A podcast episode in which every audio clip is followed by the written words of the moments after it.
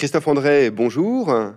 Nous sommes euh, très heureux de pouvoir échanger aujourd'hui avec vous. Alors Christophe André, vous êtes un auteur euh, connu et reconnu par de très nombreux lecteurs et puis euh, auditeurs aussi désormais. vous êtes médecin psychiatre, vous êtes un spécialiste des émotions et vous avez largement participé en France à la diffusion aussi bien de la psychologie positive que de la méditation en pleine conscience sur laquelle nous reviendrons évidemment dans le, à propos du livre d'aujourd'hui. Et vous nous proposez euh, un livre singulier, délicat, euh, qui s'appelle Consolation au pluriel. On verra aussi pourquoi elles sont plurielles, ces consolations, celles que l'on reçoit et celles que l'on donne, et dans lequel vous interrogez à partir de votre vie, de votre pratique et de vos lectures, euh, cette notion qui parle à beaucoup, mais que finalement peut-être peu ont interrogé véritablement profondément, cette notion de consolation.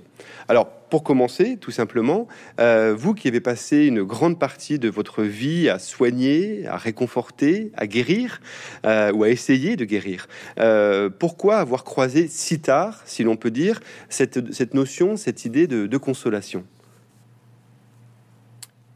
Alors, sans doute parce que, comme beaucoup de, soignants, j'étais plutôt préoccupé par la guérison. Je, euh, il me semblait que la consolation n'appartenait pas pleinement au registre du soin. Euh, et donc, euh, je, consolais certainement mes patients, mais sans trop m'en occuper, sans en faire l'axe central de, de, de, mon, de ma prise en charge, de l'aide que je voulais leur apporter, de, la thérapie. Et, c'était une erreur. je m'en suis aperçu le jour où je suis tombé moi-même malade. J'ai une maladie assez, assez grave. Et, et là, j'ai vu que j'avais besoin de deux choses. J'avais besoin, bien sûr, d'avoir la conviction que j'étais soigné aussi bien que possible. Donc, les soins, voilà, toutes ces aides très concrètes que pouvait m'apporter la médecine étaient capitales à mes yeux de malade. Mais j'ai compris euh, tout à coup que le sourire d'un soignant, d'une infirmière, des médecins, des aides-soignants, aides-soignantes, etc., les paroles de réconfort de, toutes les personnes qui venaient me visiter, me faisait un bien immense également à côté de tout cela. Et, là, tout à coup, il y a une sorte de bouleversement. Alors, vous me direz que c'était un peu tardif quand même et qu'il a fallu que j'attende, euh, j'attende si longtemps. Mais, je me suis dit, mais bon sang, il y a tout un truc euh, à propos duquel il faut que tu comprennes, que tu réfléchisses. Et ce truc, c'est la consolation. Finalement, la consolation, c'est tout ce que l'on propose, tout ce que l'on offre à quelqu'un qui est dans la peine, dans l'adversité, dans la détresse, quand on ne peut pas agir sur cette peine et cette adversité. Je console un ami endeuillé, sachant que je ne peux pas ressusciter la personne qui a disparu. Je console un proche qui a été licencié et je ne peux pas lui retrouver un travail. Mais je sais que je ne peux pas laisser ces gens-là seuls face à la peine, face à l'adversité. Donc, c'est un petit peu ça la consolation. C'est euh, l'aide qu'on apporte à quelqu'un lorsqu'on ne peut pas modifier le réel qui le fait souffrir. Et donc c'est un territoire immense dans l'existence humaine, évidemment. Alors, et c'est, je pense, l'une des, l'une des beautés de, ce livre, comme vous l'avez évoqué là, vous cherchez justement à comprendre ce qu'est la consolation et vous, vous tâtonnez, vous, vous, émettez plusieurs hypothèses. Et peut-être pour commencer par une définition un peu négative, c'est-à-dire parce qu'elle n'est pas, qu'est-ce qui va distinguer, par exemple, la consolation du réconfort? Pourquoi c'est pas, pourquoi c'est pas véritablement la même chose? Oui, oui, j'ai essayé de faire cette distinction, effectivement. Alors, ce sont deux choses voisines, bien, sûr, on est d'accord, mais il me semble que dans le mot réconfort, il y a, euh, c'est pas qu'il me semble d'ailleurs, étymologiquement, le réconfort cherche à redonner de la force, cherche à, remettre la personne dans une énergie euh, qui va lui permettre de retrouver sa place. Au fond, euh, on veut rendre la personne plus forte, c'est-à-dire on veut que la personne endeuillée, affligée, malade, euh, se ressaisissent et, se remettent euh, à jouer son rôle familial, professionnel, social, etc. Alors, c'est très important le réconfort, hein, mais euh, il me semble que la consolation va au-delà. Dans la consolation, il y a quelque chose qui est de l'ordre de la, de la reconnaissance que la condition humaine est quelque chose de très fragile, de, que les efforts des humains pour euh, affronter l'adversité ou la repousser euh, ont quelque chose de très émouvant parce que euh, ils ne suffiront jamais. la, vie humaine, c'est quand même, je le dis à un moment du livre, alors il y a des moments un peu tristes dans ce livre, mais, évidemment, on parle de consolation, donc je ne peux pas toujours présenter des, aspects lumineux de la vie humaine, mais la vie humaine, c'est quand même, d'une certaine façon, souffrir, vieillir et mourir. Le destin de tout être humain va être de rencontrer des souffrances, d'être confronté à son vieillissement et de disparaître un jour. Ça, c'est ineffaçable. Personne ne peut nier que toute vie humaine est marquée par ces trois, ce triptyque, souffrir, vieillir, mourir. Heureusement, il n'y a pas que ça. Sinon, vraiment, ça serait quelque chose de très douloureux, très compliqué pour nous toutes et nous tous. Euh, il y a aussi des moments où nous sommes heureux et il y a aussi euh, des moments où, face à l'adversité, nous sommes consolés, pas seulement réconfortés, pas seulement, voilà, tu vas t'en sortir, remets-toi, tout va, tout va se remettre à fonctionner comme avant. Dans la consolation, il y a ce message qui n'est pas forcément dit de façon claire, c'est vrai que la vie est dure, je ne peux pas empêcher la vie de te faire du mal, mais je peux te promettre que je serai là à tes côtés pour t'accompagner, pour t'aider. Et, à cet instant, voilà, je suis là avec toi, peut-être aussi impuissant que toi face à cette adversité, mais euh, tu n'es pas seul, tu n'es pas abandonné, je suis, je suis à tes côtés. Donc l'ambition de la consolation, euh, c'est vraiment euh, pas seulement euh, se remettre en état de marche, mais euh, associer à la peine de la personne un peu de fraternité, un peu d'affection, un peu de d'espérance qu'on lui, qu'on lui propose. Donc la consolation, c'est peut-être plus vaste, plus existentiel que le réconfort qui est un peu plus matériel, plus comportemental, qui est important aussi quand même. Oui, alors vous, l'avez évoqué en passant, effectivement, euh, et alors on l'entend pas toujours, et, vous le soulignez bien, mais la consolation a un avers qui est la désolation effectivement, on n'associe pas forcément les deux mots. Et quand vous l'écrivez tout de suite, effectivement, on se rend compte qu'il y, a une proximité étymologique. Et, comme vous le dites, il y a dans ce livre, pas une noirceur, mais il y a dans ce livre euh, une forme de constat sur lequel on vous connaît peut-être moins, qui est de dire, effectivement, euh, la vie n'est pas une chose qui nous réjouit tous les jours. On aimerait, mais c'est rarement le cas. Euh, et ce que vous dites, qui je trouvais très beau par rapport à la consolation, c'est que, en fait, son horizon, c'est ni déni, ni obsession. C'est-à-dire qu'à la fois, elle, ne, dit pas non, non, le malheur n'existe pas, on le met de côté, et elle ne dit pas non plus, mais si tu vas voir, la vie n'est qu'une succession de souffrances et de peines. Et, je pense que ce que vous dites est très juste par rapport à ça, c'est que c'est une sorte de ligne de crête entre deux, tempéraments humains, qui est celui qui nie complètement l'idée que la douleur existe, et l'autre qui, au contraire, et qui va créer des figures de mélancolique peut-être ou de dépressif, n'est obsédé que par le versant noir de l'existence.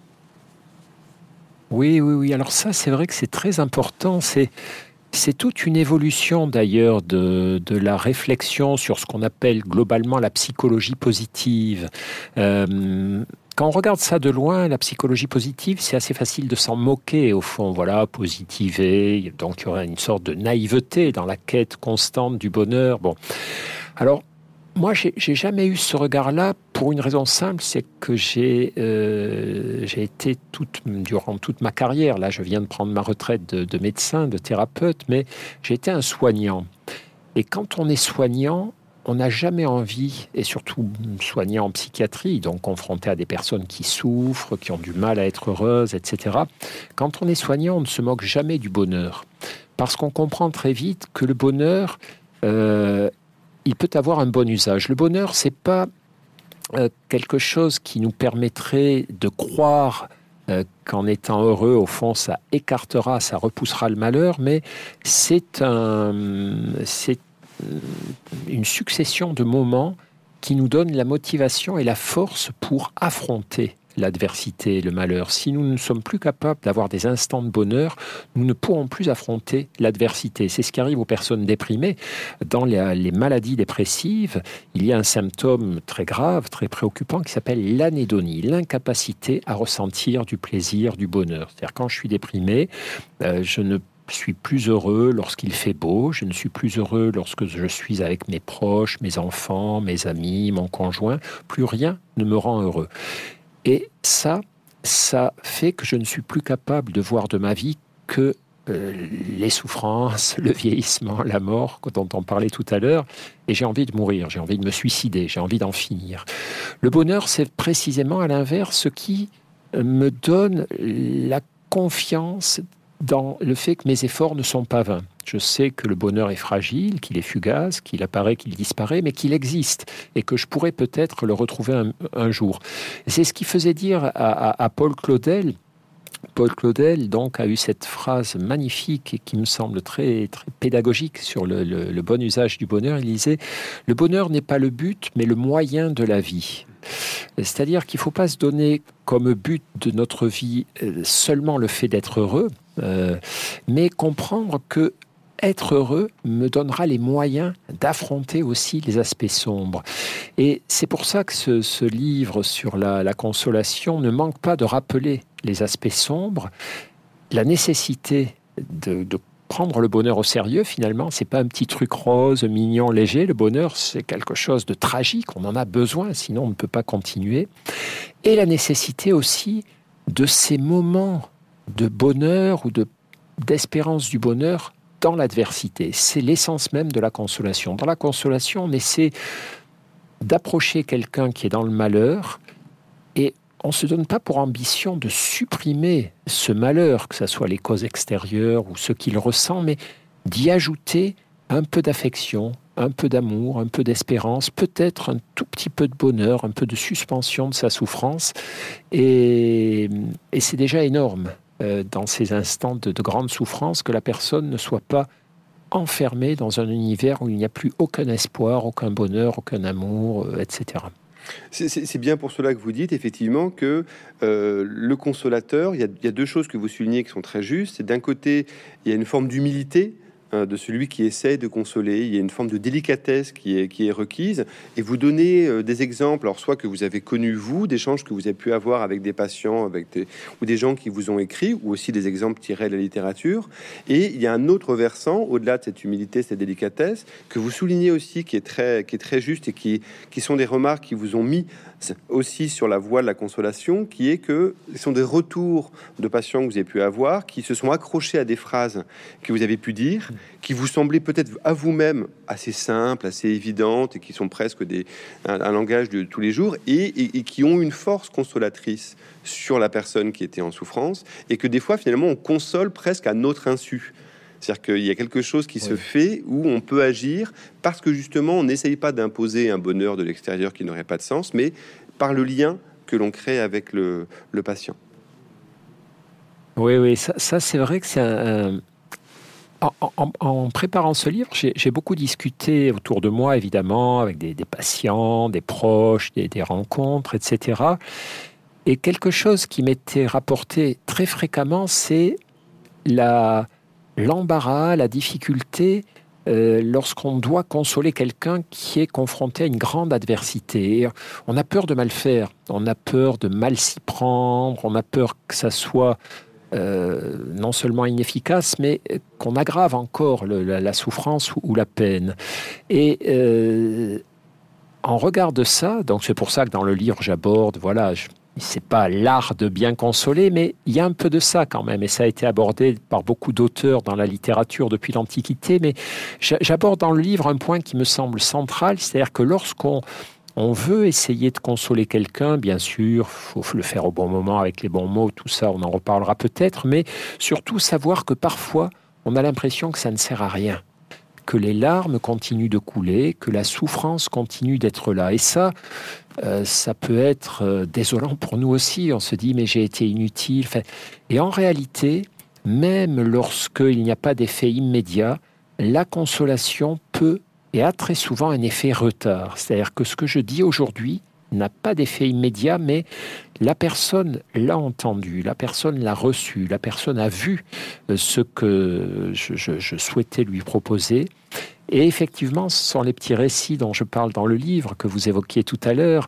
Ces patients qui, trois ans après, me disent, vous savez, le jour où j'étais tellement malheureux, je voulais mourir, vous m'avez raccompagné à la porte, vous m'avez pris euh, la main dans vos deux mains, vous m'avez regardé dans les yeux, vous m'avez dit, on va y arriver, euh, vous, allez voir, on va y arriver, allez, tenez bon.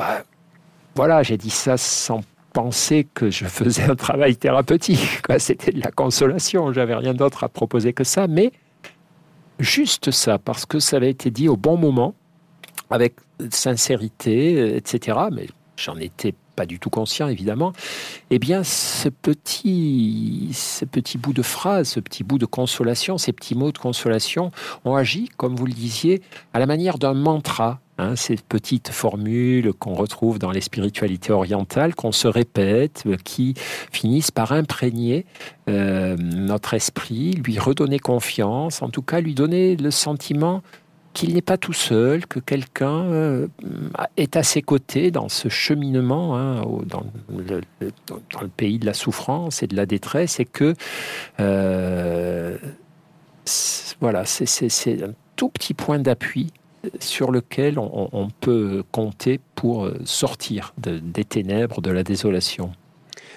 et donc, c'est voilà, c'est un message d'encouragement. Quand vous consolez quelqu'un, euh, n'attendez pas forcément de résultats immédiats sachez que vos paroles euh, sont voilà comme autant de petites offrandes que la personne va euh, sans doute pouvoir savourer, utiliser, dont elle bénéficiera plus qu'on ne le croit à l'instant de la, de, la consolation. Oui, je pense que c'est l'une des, des belles choses de, votre livre, où à la fois euh, elle dit à la personne qui doit être consolée qu'on peut l'être, ça je pense que c'est important, et qui dit aussi à ceux qui consolent que il euh, n'y a pas de, c'est pas une recette euh, qu'on va appliquer, mais que il faut tenter quelque chose. Qu'est-ce qu'il faut tenter? Vous l'avez évoqué en évoquant la solitude du désolé, c'est que ce qu'il faut tenter, c'est créer du lien finalement profondément la consolation, et ça vous avez un, un long chapitre là-dessus tout à fait passionnant, c'est une remise en lien à la fois avec soi, avec les autres et avec le monde. Et que finalement, peut-être que la, définition la plus précise, si l'on veut, de la question de la consolation, elle est autour de cela. C'est-à-dire que c'est comment la consolation, on recrée un lien, et ce lien, il passe des fois par des mots très simples, mais, euh, mais c'est vraiment ça qui est au cœur de votre réflexion sur la consolation. Oui, oui, oui, ça, ça m'a beaucoup frappé, effectivement. C'est vrai qu'il y a mille et une façons de consoler, d'où le titre au pluriel, les consolations plutôt que la consolation, mais que toutes ces façons de consoler peuvent être comprises comme des remises en lien, parce que lorsque je suis confronté à l'adversité, à l'épreuve, à, la souffrance, qu'elle soit grande ou petite, il y a parfois des désolations qui peuvent paraître un peu absurdes vues de l'extérieur, les gens qui perdent un animal domestique ou qui ont des ennuis matériels, au fond, il y a une mauvaise façon de les consoler qui est de leur dire mais c'est pas grave, il y a pire, etc. Ça on peut écarter.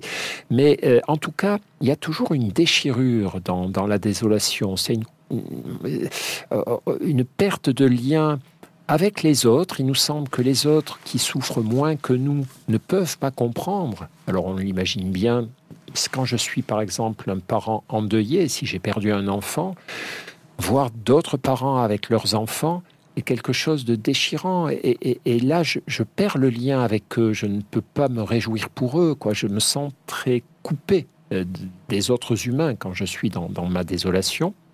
Je perds aussi le lien avec le monde qui m'entoure quand je suis vraiment très malheureux, très triste, très blessé par l'adversité.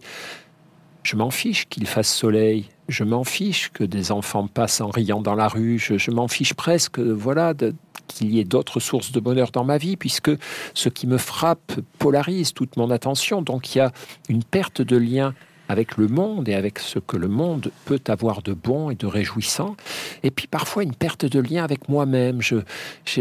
Il est fréquent que, que dans l'adversité, j'ai l'impression que d'une certaine façon, c'est un peu de ma faute, je m'y suis mal pris, je suis coupable. On voit ça très souvent chez les personnes qui ont été victimes hein, d'attentats, d'agressions. Elles, cherchent en quoi elles ont pu provoquer peut-être ce, qui s'est passé. Euh, je m'en veux de ne pas avoir été assez vigilant pour éviter l'adversité qui m'a frappé. J'aurais dû faire ceci, j'aurais dû faire cela. Et donc là aussi, il y a une perte de lien avec moi-même. Et finalement, tout le mouvement de la consolation, c'est une remise en lien.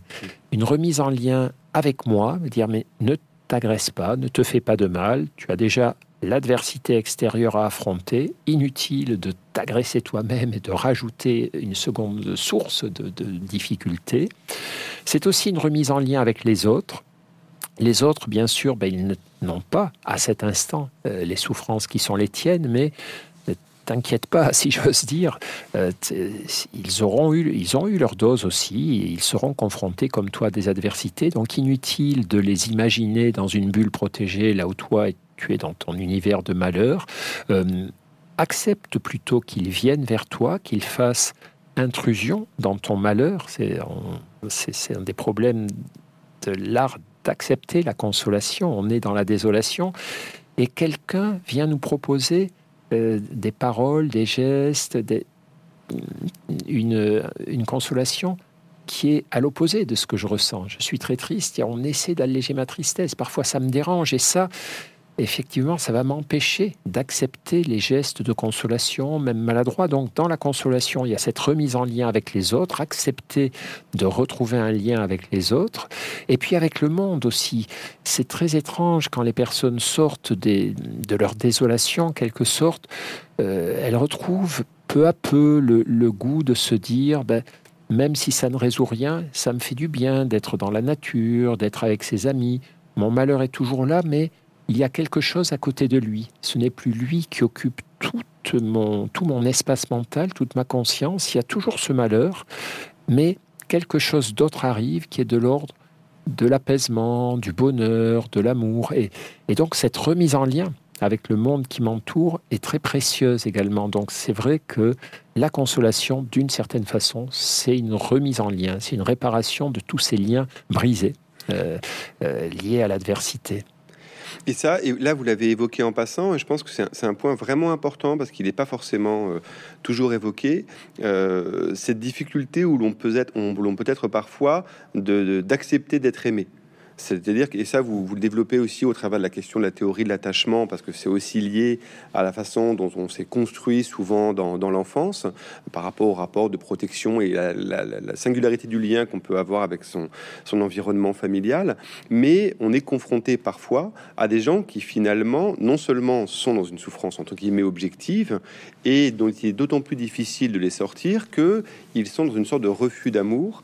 Euh, ils refusent ce lien, finalement, ils refusent cet attachement, et ça va jusqu'à la figure que vous évoquez, qui est une figure très forte et très troublante, qui est finalement la figure de l'inconsolable, euh, alors qu'on formule que l'on connaît par le poème de, Nerval, évidemment, et, euh, et, aussi sur la figure de, l'auteur suédois qui s'appelle Stig Dagerman, et qui a écrit un livre qui s'appelle Notre besoin de consolation est impossible à rassasier, et qui est un livre, effectivement, que beaucoup de gens ont lu, qui est un livre, pour le coup, là, d'une grande noirceur et qui, lui, ne console pas du tout. non, non, non. C'est un livre qui est très intéressant. Évidemment, il vaut mieux ne pas le lire lorsqu'on est euh, un peu malheureux, un peu euh, déprimé, un peu abattu, parce que bon, c'est pas pas réconfortant du tout. Mais ce que vous dites est capital, c'est-à-dire que la consolation, c'est délicat parce que euh, ça n'est pas si facile parfois de la proposer, de s'avancer vers la personne qui souffre, en ayant le sentiment qu'on va peut-être pouvoir aider, mais c'est encore plus difficile de la recevoir. Euh, pour un certain nombre de personnes, en tout cas, parce que, on l'évoquait tout à l'heure, la consolation, c'est une intrusion. Je suis dans ma souffrance et quelqu'un tape à la porte et, propose autre chose que la souffrance. Or, euh, parfois, il me semble que j'ai le droit de souffrir, que c'est, et que finalement, quiconque ne souffre pas ou ne comprend pas ma souffrance euh, passe à côté. Et donc, il y a ce côté d'intrusion, il y a le fait que que la souffrance, effectivement, la consolation, pardon, euh, c'est un don que les gens viennent me donner, leur affection, leur attention, leur amour. Et parfois, on n'est pas à l'aise avec le don. Il nous semble qu'on va être redevable ensuite. Qui... Et, souvent, des, personnes hum, qui ont, qui ont été consolées m'ont raconté qu'au fond, elles avaient ça les fatiguait parfois de recevoir trop de consolation parce qu'il leur semblait qu'elles devaient à ce moment-là faire semblant d'aller mieux, de sourire, et que au fond elles auraient voulu qu'on leur foute la paix. C'est le problème des endeuillés. Souvent, tout le monde vient vous présenter ses condoléances, vous dit un mot gentil, et au bout d'un moment, vous êtes comme une oie qu'on veut gaver, vous en pouvez plus d'avaler toutes ces consolations. Vous les... Donc, vous voyez, c'est compliqué hein, de recevoir la, la consolation. Et après, parfois, il y a des personnes qui euh, préfère être inconsolable. Alors, là aussi, la figure de l'inconsolable, elle est, elle est très séduisante comme ça, vue de l'extérieur. Il y a beaucoup de livres d'ailleurs qui comportent le mot inconsolable dans leur titre. Ça m'a frappé quand j'ai parcouru un petit peu ce qui avait été écrit euh, pour, pour écrire mon propre livre. Euh, alors il y a des inconsolables qui sont comme l'écrivain Stig Dagerman que vous évoquiez, qui vraiment sont déterminés à ne jamais accepter la consolation, qui sont convaincus que la vie est quelque chose de quand même assez épouvantable et sombre et que toute consolation est un mensonge, est une illusion. Et ils n'ont pas tort à 100%. C'est vrai que parfois ce qui nous console est illusoire, mais ça nous fait du bien. Et là encore, moi, en tant que médecin, que soignant, que thérapeute, je pense que parfois il y a des illusions consolantes euh, qui sont bénéfiques. C'est un petit peu comme quand les enfants préfèrent continuer de croire un peu au Père Noël ou à la petite souris alors qu'ils sont en train de grandir parce que ils aiment ça, ça leur fait du bien, c'est une plus belle histoire qu'ils peuvent se raconter, qui, voilà, qui les réjouit, qui les console parfois. Donc, euh, ces personnes inconsolables, elles, j'allais dire qu'elles sont, euh, voilà, hors de. Elles se sont mises un petit peu à part de, l'humanité ordinaire à laquelle nous, appartenons. Donc, voilà, le livre de Dagerman est, merveilleux, d'intelligence et désolant de, de, noirceur. Bon. À ne pas lire quand on va mal, mais à lire quand on va bien. Ça, ça nous ouvre les yeux sur pas mal de choses. Et après, il y a des inconsolables qui le sont, j'allais dire, pour des mauvaises raisons. Euh, j'ai vu plusieurs fois des personnes refuser la consolation parce que, au fond, il leur semblait qu'accepter d'être consolées, c'était accepter de reconnaître leur infériorité, de reconnaître le fait qu'elles étaient impuissantes, faibles, en échec.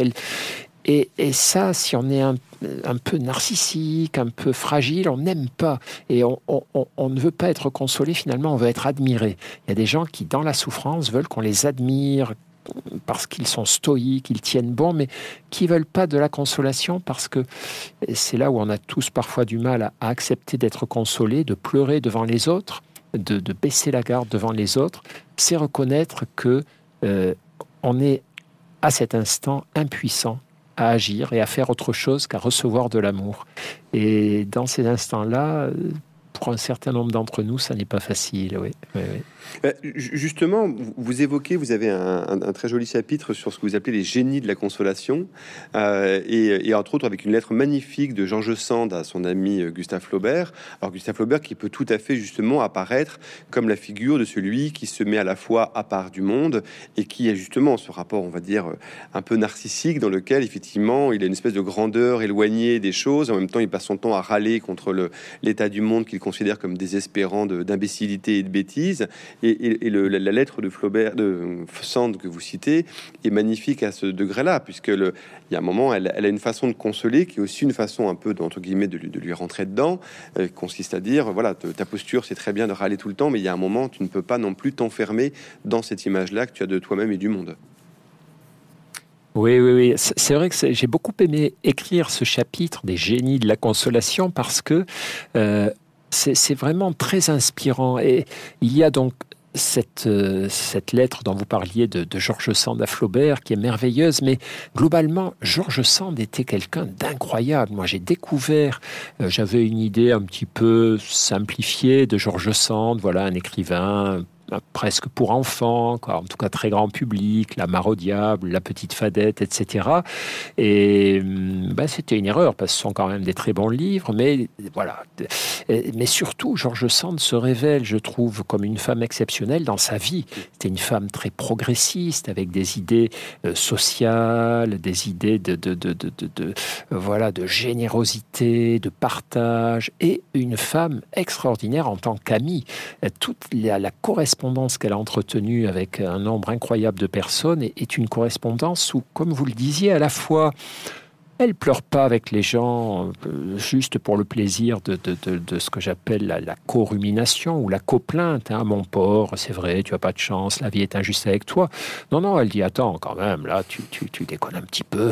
mais tout en reconnaissant la légitimité, en, comprenant la souffrance, mais en rappelant un petit peu aussi euh, peut-être certains principes que des gens comme Flaubert avaient tendance à, à, oublier, qui était Flaubert, qui était quand même dans sa petite vie bourgeoise, confortable, dans ses jugements sur les autres, très critiques, etc. Il y a une autre auteure qui n'est pas véritablement une auteure, une autre femme dont j'ai découvert le, talent incroyable en tant que consolatrice, c'est Rosa Luxembourg.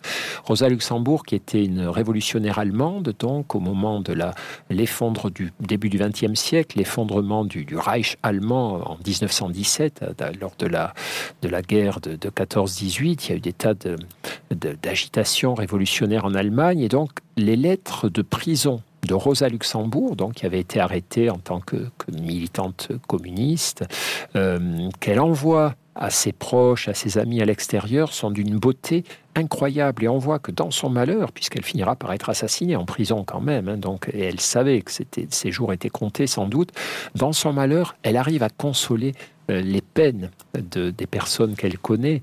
Euh, et puis il y a aussi toute la tradition des consolations antiques. Dans l'Antiquité, le genre des consolations était très à la mode. C'était des lettres qu'on s'écrivait. Alors c'était entre les personnes euh, lettrées, cultivées, privilégiées, bien sûr, qu'on écrivait à ses proches lorsqu'ils étaient euh, en deuil, lorsqu'ils avaient des grands revers de fortune.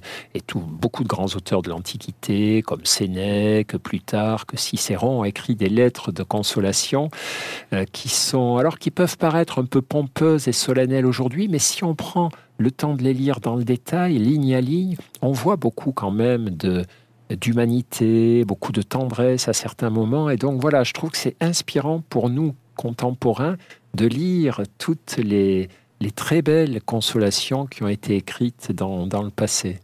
Sachant que vous évoquiez euh, Rosa Luxembourg, c'est aussi, le, je pense, le, moment d'évoquer ce que une partie de votre livre qui est sur la, question de l'autoconsolation, si l'on veut. Et dans les lettres de Rosa Luxembourg, justement, il y a des choses très très belles que vous citez, où elle voit euh, la cime d'un arbre au travers des, des, barreaux de sa prison, et elle voit euh, la vie renaître ou le bourgeon apparaître, etc. Et elle se saisit de cela, mais elle s'en saisit véritablement, pas comme une figure littéraire classique, mais en disant il se passe quelque chose, la vie est là autour de moi et la nature, par exemple, et vous l'évoquez, vous évoquez l'importance de la nature, des animaux, de l'art, de la musique, comme étant aussi des sources de ce que vous appelez l'autoconsolation, c'est-à-dire le fait qu'il y a le lien, la remise en lien avec les autres, mais aussi la remise en lien avec le monde, et que par exemple, la nature est un, est un lieu essentiel de, ce, de cette possibilité d'autoconsolation. Oui, oui, oui. Ça, c'est très important aussi. J'ai essayé de le, clarifier dans le livre. Finalement, la consolation, dans la consolation, on essaie d'initier, d'induire un mouvement de changement personnel, de transformation pour que la personne arrive peu à peu à se désincarcérer de la souffrance, de la peine, etc. Et donc on propose son aide, mais il faut qu'il y ait un relais. Il faut que la personne accepte le principe d'être aidé et de faire des tout petits efforts, de, se, de, voilà, de, de, prolonger cette aide. C'est exactement comme en psychothérapie. Dans, dans la, en psychothérapie, on reçoit nos patients, on fait de notre mieux pendant la séance, mais on sait que la partie la plus importante du boulot commence lorsqu'ils nous quittent. Ils repartent chez eux et là, ce qu'on espère, c'est d'avoir amorcé des processus de réflexion, de, motivation, de transformation. Et dans la consolation, c'est pareil. Et ce que j'appelle les autoconsolations, ce sont au fond toutes ces tous ces petits efforts, toutes ces petites ouvertures, toutes ces petites, euh, ces petits moments de lâcher prise où on tente de se rendre de nouveau perméable à ce qui nous entoure, perméable aux, paroles des autres, au lieu de se blinder dans, la, tristesse. Et à ce moment-là, effectivement, apparaissent tout ce que vous décriviez, euh, les rôles très importants que peuvent jouer la nature, la musique, la littérature, des activités simples comme la marche, le jardinage, le bricolage. C'est-à-dire, ça n'a rien à voir avec notre souffrance. C'est-à-dire, c'est pas parce que je marche dans la nature, dans la forêt, dans la montagne, au bord de la mer, que mes problèmes seront réparés. C'est moi que c'est en train de réparer. C'est moi qui vais en bénéficier et qui vais du coup pouvoir regarder mes problèmes, peut-être les affronter différemment.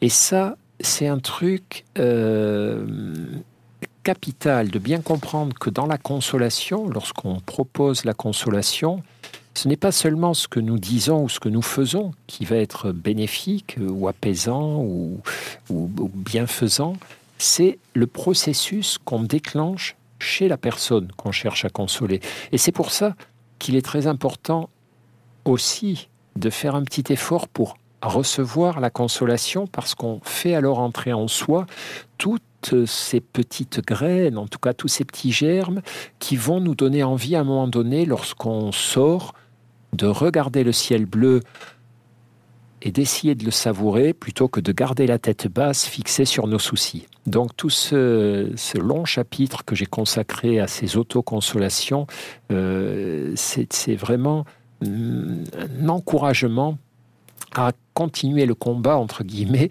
soi-même après avoir reçu les, consolations, les consolations des autres. Oui. Avec et, ça rejoint ce que vous aviez évoqué tout à l'heure, qui est très important parce que c'est peut-être aussi un peu inattendu dans dans, dans, votre travail. Vous l'avez évoqué autour de la question de l'illusion, c'est-à-dire disant il y a des illusions utiles, des illusions qui sont importantes. Et ce que vous évoquez là aussi, c'est la question de la diversion du divertissement. Et, il y a un moment, effectivement, la consolation, elle intervient par le fait que on fait un pas de côté par rapport à la désolation, et que c'est ce pas de côté-là qui va produire, qui va permettre la mise en œuvre du mécanisme consolatoire. C'est-à-dire qu'il ne s'agit pas de fermer les yeux et de se dire ça n'existe pas, mais le fait de se décentrer, euh, et, la, et, la, nature, la marche en est un... Pour peu qu'on soit véritablement présent à ce qu'on fait à ce moment-là euh, est, un, est un moment utile. Et vous le dites effectivement, il y, a, des divertissements qui sont entre guillemets néfastes au sens où euh, ils nous mobilisent l'esprit en vain et ne fonctionnent pas. Et il y a des divertissements au sens presque pascalien qui eux sont, euh, sont utiles puisqu'ils nous permettent ce pas de côté par rapport à la désolation. Oui, oui, très très important. C'est-à-dire que la souffrance, c'est un piège terrible puisqu'on sait du point de vue cérébral, psychologique, la souffrance est un aimant attentionnel. C'est-à-dire si, si je souffre beaucoup, toute mon attention, toute la polarisation de mon esprit se réduit à tourner en rond sur ma souffrance. Si j'ai très mal aux dents, si j'ai un grand chagrin d'amour, si je suis en deuil, au fond, le reste du monde m'importe peu. Y a la seule chose qui me mobilise et qui m'intéresse, c'est cette souffrance. Et c'est à ce titre qu'effectivement, euh, tout ce que, comme vous le disiez, les anciens appelaient le divertissement, c'est-à-dire détourner notre attention euh, de la souffrance, faire autre chose, vivre autre chose. Une fois de plus, ça ne résout rien, mais ça me euh, m'extrait pour un petit instant euh, de ces ruminations incessantes, de ces renforcements incessants de mon malheur, et euh, ça me permet de respirer un petit peu. C'est comme quelqu'un qui est en train de se noyer, on lui sort la tête hors de l'eau, il reprend un peu d'oxygène, il reprend un peu ses forces, il va peut-être pouvoir se remettre à nager un peu plus tard. Et donc ces, ces divertissements, entre guillemets, n'ont pas à être pris de haut. Voilà, il y a, plusieurs témoignages que j'ai eus sur, le, sur ce qui était consolant de la part de personnes endeuillées, par exemple, euh, qui me disaient qu'au fond, un ami qui proposait d'aller marcher dans la nature, ou un ami qui proposait d'aller faire du shopping, ou de faire du bricolage, on se dit, mais ouais, c'est quand même pas grand-chose, c'est un peu dérisoire, mais non, en fait, pourvu qu'on le fasse en l'acceptant vraiment, en se disant, OK, ça va rien résoudre, mais ça sera peut-être mieux que de rester focalisé, enfermé dans le noir à ressasser. Donc, essaie, essaie de le faire, essaie de le faire vraiment, essaie de le faire pleinement, en pleine conscience. Eh bien, euh, ce divertissement, se changer les idées au fond, quand on le fait en toute lucidité, en se disant, ça changera pas ce qui a lieu, ce qui est arrivé, ça ne changera pas l'adversité, mais ça sera peut-être une bouffée d'oxygène et, tu verras bien. Tu verras bien. Essaie, tu, tu verras bien. Ne repousse pas a priori ce, qu'on te propose. Euh, eh bien, ces, divertissements peuvent jouer un rôle. Alors attention, effectivement, vous le disiez, je mets en garde contre, par exemple, le, divertissement numérique et digital. Euh, si j'essaie d'alléger ma peine en passant des heures à regarder des séries, à faire des jeux vidéo, à surfer sur les réseaux sociaux, etc., là, je suis dans quelque chose qui est beaucoup moins bio en termes de consolation et, qui sera certainement beaucoup moins réparateur. Toutes les études dont on dispose montrent que effectivement ces, divertissements un peu digitaux, artificiels, euh, fonctionnent beaucoup moins bien et même accroissent encore le sentiment de détresse, de, solitude. Par contre, il faut surtout pas négliger les choses très très simples. Et euh, il y a un très beau un très beau livre, parmi les, beaux livres euh, sur la consolation que je cite à la fin de, mon, propre bouquin, euh, il y a un livre d'André Comte-Sponville, le philosophe, qui s'appelle L'inconsolable. C'est une série de petits essais dans lesquels le premier de ces essais est consacré à la consolation. Et André Comte-Sponville raconte son histoire personnelle, l'histoire d'un moment de sa vie très douloureux où il a perdu un enfant. Et il dit de façon assez sincère et un peu désarçonnante, la philosophie, ça m'a pas du tout aidé. m'a pas consolé, moi qui suis philosophe pourtant. Ce qui m'a consolé, c'est euh, quand les amis venaient me voir et me changer les idées me raconter des histoires, me parler de leur vie, m'amener me, balader, me faisait faire des choses avec eux. Et ces trucs tout bêtes, tout simples, c'était comme des suspensions de ma peine qui me redonnaient à chaque fois un peu d'énergie pour attendre le jour suivant. Et peu à peu, ça a fini par fonctionner. Donc, euh, j'ai beaucoup insisté dans le livre, effectivement, sur ces petits aspects qui nécessite notre participation. On revient à cette histoire d'autoconsolation. Il ne faut pas le faire à contre-coeur, pas me dire oh là là, j'ai pas envie, mais je vais le faire pour qu'il me foute la paix. Il faut le dire, le faire pleinement. Hein, c'est ce que dit le, poète Christian Bobin. Bobin, il a cette phrase magique. Il dit tout ce qu'on fait en soupirant est taché de néant. Si je me lance dans ces petites activités sans y adhérer vraiment, sans m'y rendre vraiment présent, elles me seront peu utiles. Si je le fais avec ce que j'appelle, ce qu'on appelle dans le zen, l'esprit du débutant, c'est-à-dire ne pas avoir de préjugés, fais-le et tu verras bien.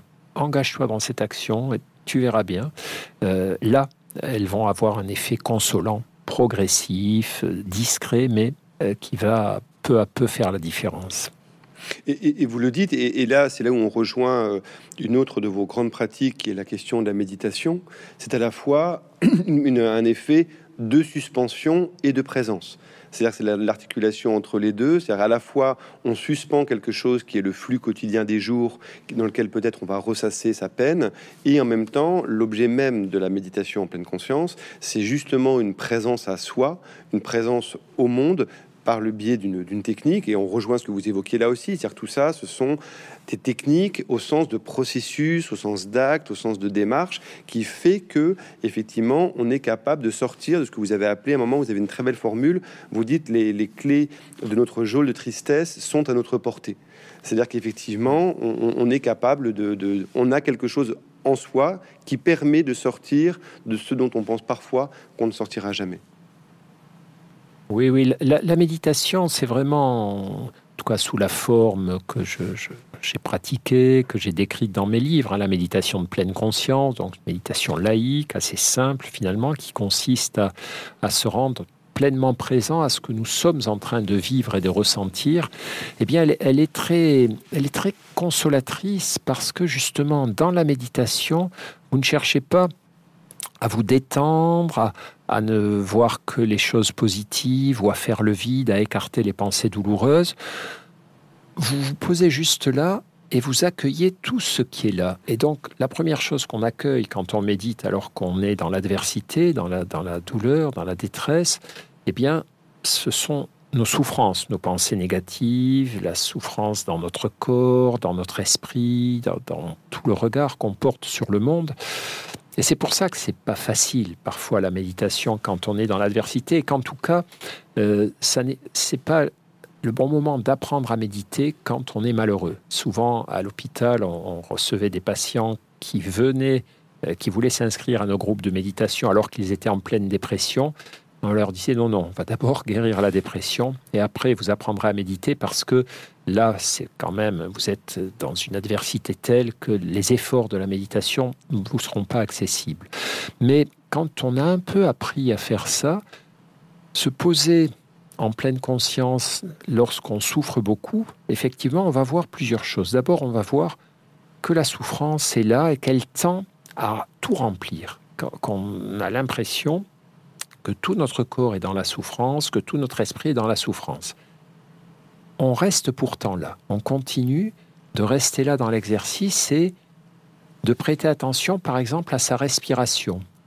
On observe les ressentis, le mouvement de l'air, les mouvements de la poitrine, toute la présence du souffle tranquille, inspiration, expiration. Alors ça peut paraître dérisoire, mais tout à coup, c'est comme quelque chose de notre attention qui se porte sur autre chose que sur la souffrance.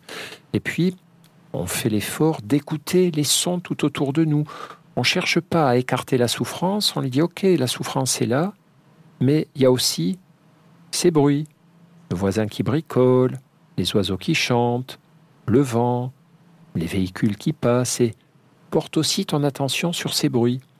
Et puis, euh, peu à peu, comme ça, on essaie d'observer dans son corps s'il n'y a pas des zones où finalement il y a un peu de détente et pas seulement de la souffrance. Et donc, voyez, ce mouvement de la, euh, du champ attentionnel, du champ de la conscience, qui fait qu'on ne cherche pas à écarter la souffrance de notre attention, de notre conscience, mais à inviter à ses côtés la vie, les sons, le souffle, les sensations, parfois d'autres petites pensées anodines, pour donner un peu d'espace et d'air autour de la souffrance et faire qu'il n'y ait plus pas seulement elle à notre esprit, mais aussi le monde, tous les autres secteurs de notre vie. Et c'est en ce sens que la méditation est passionnante parce que, l'air de rien, en étant un truc très simple, très basique, elle nous donne cet oxygène qui est nécessaire pour nous désincarcérer une fois de plus de la souffrance envahissante, absolue et totalitaire euh, qui peut parfois nous, nous affliger. Christophe André, merci beaucoup de, ces euh, différentes évocations de, la consolation et de ce livre qui, je pense, a lui-même euh, une fonction euh, consolatrice. Et en tout cas, on n'a pas pu là en évoquer toutes les richesses, qu'il y a beaucoup d'autres hypothèses qui sont, qui sont avancées. Mais en tout cas, merci beaucoup parce que c'est un livre tout à fait passionnant, revigorant et, et stimulant. Merci Christophe André. Merci beaucoup à vous.